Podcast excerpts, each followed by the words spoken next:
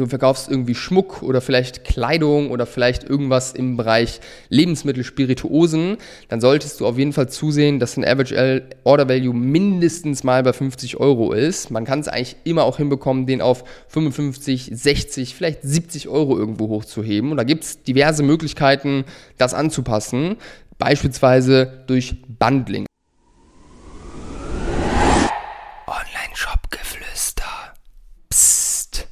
Diese Metriken entscheiden über deinen Erfolg. Damit herzlich willkommen zur heutigen Podcast-Folge. Es geht heute um zwei Metriken, die einen sehr, sehr großen Einfluss darauf haben, wie viel und ob du überhaupt Geld verdienen kannst mit deinem Online-Shop. Ähm, also das, was am Ende unterm Strich übrig bleibt. Und ich würde sagen, lass uns direkt einsteigen. So, ich rede auch nicht lange um heißen Brei herum. Du kennst es ja von mir. Hoffe ich zumindest. Und die zwei Metriken, um die es heute gehen sollen, sind zum einen die Marge, deine Marge und zum anderen der Average Order Value, der durchschnittliche Bestellwert. Und wir fangen einfach mal ganz kurz an, ein bisschen was über die Marge zu erzählen. Ich sag dir ganz ehrlich, unter 5, wenn du unter 50% Marge hast, dann wird es im normalen E-Commerce-Modell schwer, damit wirklich richtig Geld zu verdienen. Da gibt es ein paar Ausnahmen. Wir beispielsweise bei Brös sind da eine Ausnahme. Wir sind ja im Lebensmittelbereich tätig. Jeder, der sich ein bisschen auskennt im Lebensmittelbereich, der weiß, dass Lebensmittel eine Marge haben, die geringer ist als 50%. Und bei uns geht die Rechnung trotzdem auf, weil wir Kunden haben, die eben in einer sehr hohen Frequenz bestellen, das heißt teilweise wöchentlich oder alle zwei Wochen. Und damit kann man das Ganze natürlich kompensieren, trotzdem Geld damit verdienen. Da gibt es ja auch viele andere Beispiele. Best Case sind Margen irgendwo zwischen 70 und 80 Prozent. Damit macht es auf jeden Fall richtig Spaß und damit kann man dann auf jeden Fall auch gut Geld verdienen. Und ähm, ja, ich möchte ganz kurz sagen, es ist absolut auch möglich, mit weniger Marge Geld zu verdienen mit dem Shop, aber 70, 80 Prozent, das ist auf jeden Fall ein Träumchen. Da wollen wir im besten Fall hin. Aber auch wenn du weniger Marge hast, ist es auf jeden Fall möglich. Und es das heißt ja auch nicht, nur weil du jetzt beispielsweise vielleicht eine Marge hast von 30 oder 40 Prozent, dass deine Marge so bleiben muss. Man kann ja da auf jeden Fall auch was tun, um die Marge zu verbessern. Das heißt, da, wenn deine Marge jetzt niedriger ist, dann bitte nicht aufgeben, nicht den Kopf in den Sand stecken, sondern nach Lösungen suchen. Wir haben beispielsweise Kunden, die haben mit uns gestartet, hatten da irgendwie eine Marge auch von 30 Prozent oder so.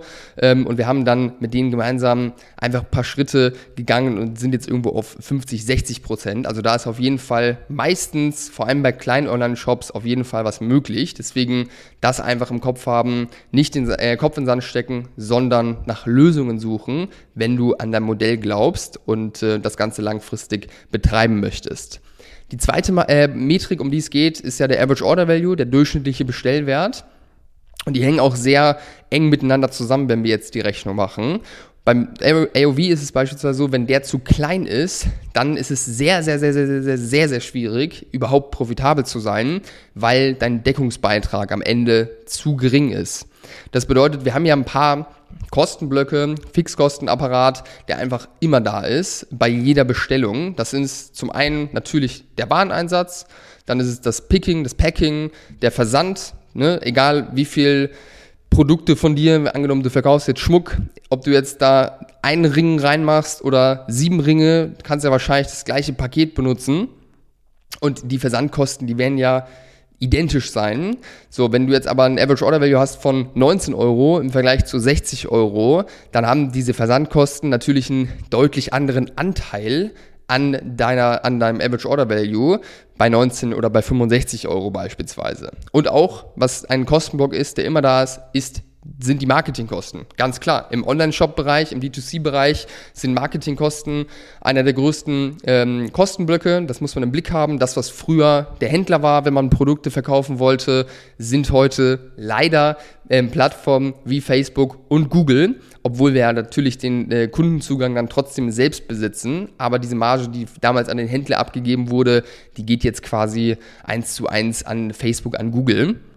So, und diese Fixkosten sind natürlich bei jeder Bestellung da, wie ich gerade schon gesagt habe. Und deswegen ist halt mit dem Average Order Value von 19 Euro nahezu unmöglich, weil diese Fixkosten einfach einen zu großen Anteil daran äh, einnehmen. Das heißt, dein Ziel sollte es sein, dein Average Order Value so hoch wie möglich zu bringen und dort Dinge zu tun, um deinen Average Order Value zu optimieren. Ja, wenn du jetzt ein ein, ein, Produkt hast, was sich schnell dreht, also was jetzt nicht irgendwie im Luxussegment ist oder im Möbelbereich, ähm, was jetzt irgendwie hochpreisig ist, Du verkaufst irgendwie Schmuck oder vielleicht Kleidung oder vielleicht irgendwas im Bereich Lebensmittel, Spirituosen, dann solltest du auf jeden Fall zusehen, dass ein Average Order Value mindestens mal bei 50 Euro ist. Man kann es eigentlich immer auch hinbekommen, den auf 55, 60, vielleicht 70 Euro irgendwo hochzuheben. Und da gibt es diverse Möglichkeiten, das anzupassen.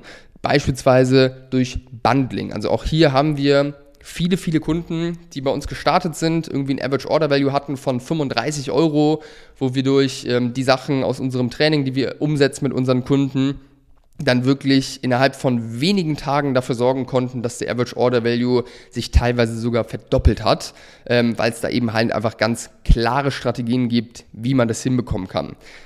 Was will ich eigentlich mit dieser Podcast-Folge bezwecken? Vielleicht, um jetzt noch einmal ganz kurz zusammenfassend hier ein klares Learning mitzugeben. Schau, dass du wirklich verstehst, wie ein ein, ein, Online-Shop, der E-Commerce-Bereich äh, funktioniert, was für Metriken entscheidend sind. Verstehe die Zusammenhänge von deinen Kostenblöcken. Ja? Das ist super, super wichtig, weil am Ende des Tages gewinnt im D2C-Bereich gewinnen die Unternehmen, die ihre Zahlen am besten kennen, die ihre Zahlen am besten im Blick haben, die die Zusammenhänge verstehen und dann auch genau wissen, wo man optimieren kann, wo es Sinn ergibt zu optimieren und ähm, ja, was einfach die Hebel sind, die man tätigen muss, um halt wirklich dann am Ende auch einen Gewinn rauszubekommen. Und da sind eben die Marge und der Average Order Value sind eben zwei sehr, sehr, sehr, sehr wichtige Metriken, die, wenn sie nicht stimmen, einfach darüber entscheiden, dass dein Online-Shop nicht funktionieren wird. Ja, das heißt, es ist wirklich fundamental wichtig, dass du diese beiden Metriken hier im Griff hast, ähm, schaust, dass du die bestmöglich gestaltest und halt eben einfach pro Bestellung einen positiven Deckungsbeitrag hast äh, und einfach pro Bestellung Gewinn machst und Geld verdienst, weil wenn du das nicht tust, dann hast du halt am Ende einfach ein Problem. Wenn du jetzt sagst, hey, meine Marge, die ist schlechter, als ich gerade gesagt habe, der Average Order Value, der ist schlechter, als ich es gerade gesagt habe, wie er sein soll, dann melde dich gern bei uns. Das sind Themen, wo wir auf jeden Fall weiterhelfen können, wo wir auch laufend äh, Online-Shops betreuen und helfen das zu verbessern. Ähm, da gibt es viele Strategien, das anzupassen. Deswegen, wenn du da einen Bedarf hast, wenn du jemanden haben möchtest, der dich da ein bisschen an die Hand nimmt, dir sagt, was zu tun ist, dann melde dich gern. Entweder du schreibst mir bei LinkedIn, bei Insta oder du darfst dir auch sehr gerne bei uns über die Homepage einen Termin buchen für ein Erstgespräch, wo wir uns dann kennenlernen. Ich freue mich auf jeden Fall drauf und äh, hoffe, etwas Licht ins Dunkle gebracht zu haben hier heute mit der Folge. Und ja, danke dir auf jeden Fall fürs Zuhören und sage bis zur nächsten Folge. Ciao, ciao.